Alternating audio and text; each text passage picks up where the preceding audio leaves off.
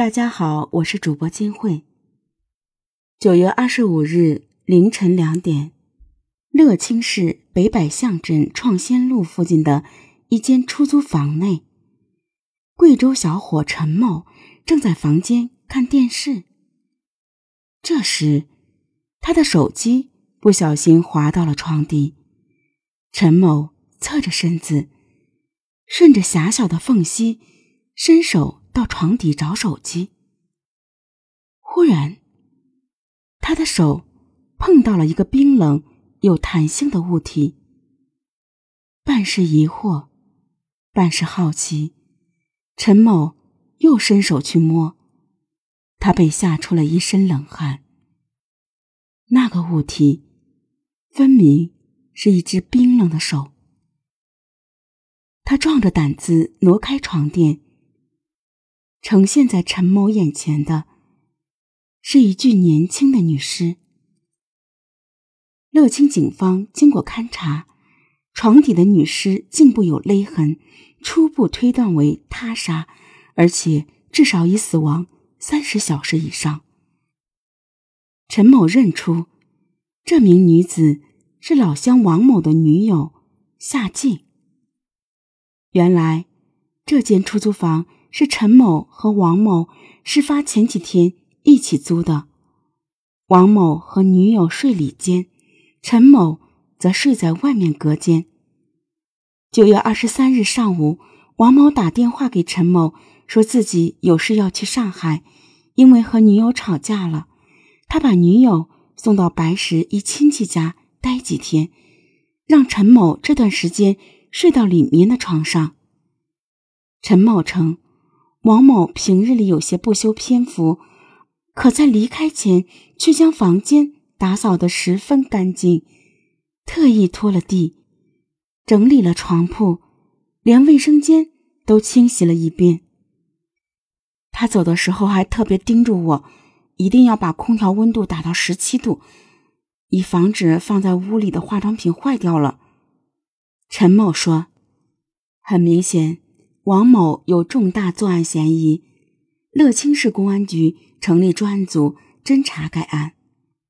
经过调查，警方发现王某并没有去上海，而是在九月二十三日当天下午两点乘飞机去了云南。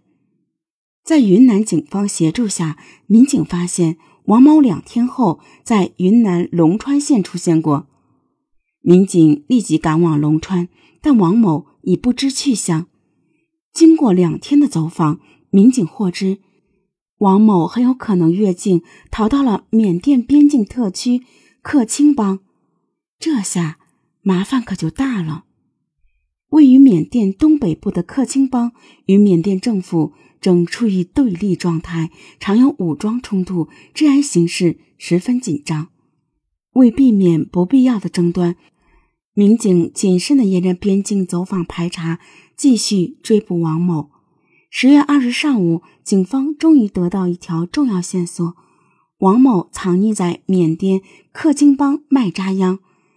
民警深知当地形势的复杂，我们当时确实有些担心。但决心也很大，绝不能让嫌犯逍遥法外。多方努力下，追捕民警得到了缅甸警方的配合。我们在当地没有执法权，那里到处都是带枪的武装人员。追捕组民警金警官说起惊险一幕：当缅甸警方将手铐铐在王某手上时，当地的武装人员不知道什么缘故，将我们团团围住。还把上了膛的枪对准了我们的头。好在呀，在当地警方的解释下，才化解了这一危机。王某今年二十八岁，比女友夏静小七岁，贵州人。说起来，王某和夏静还是一对姐弟。他们的父母离异后，带着各自的孩子重新组建了家庭。夏静已婚。但婚姻生活不幸福。今年七月，正当姐姐因自己的不幸而绝望的时候，王某送上了超出姐弟关系的关心和帮助。慢慢的，两人渐生情愫，最终成了一对恋人。那段期间，两人一直待在乐清，但王某一直没有找到合适的工作，经济拮据的状况让夏静颇为不满。三番两次对王某数落责骂后，夏静提出了分手。王某呢，不想闹僵，一直忍着，直到九月二十二日那天。这天是王某的生日，王某带着夏静到外面吃饭，期间。夏静接了一个男人打来的电话，话语间满是暧昧，这让王某十分不满。两个人爆发了激烈的争吵，最后不欢而散。这天午夜，夏静给王某打电话，要求解决两人之间的纠葛。在出租房内，两人再次争吵。这时，那个男人又打来电话，王某被彻底激怒了，他抢过电话，一顿臭骂。你在外面有男人？挂掉电话后，王某责问夏静：“我在外面找男人，关你什么事儿？”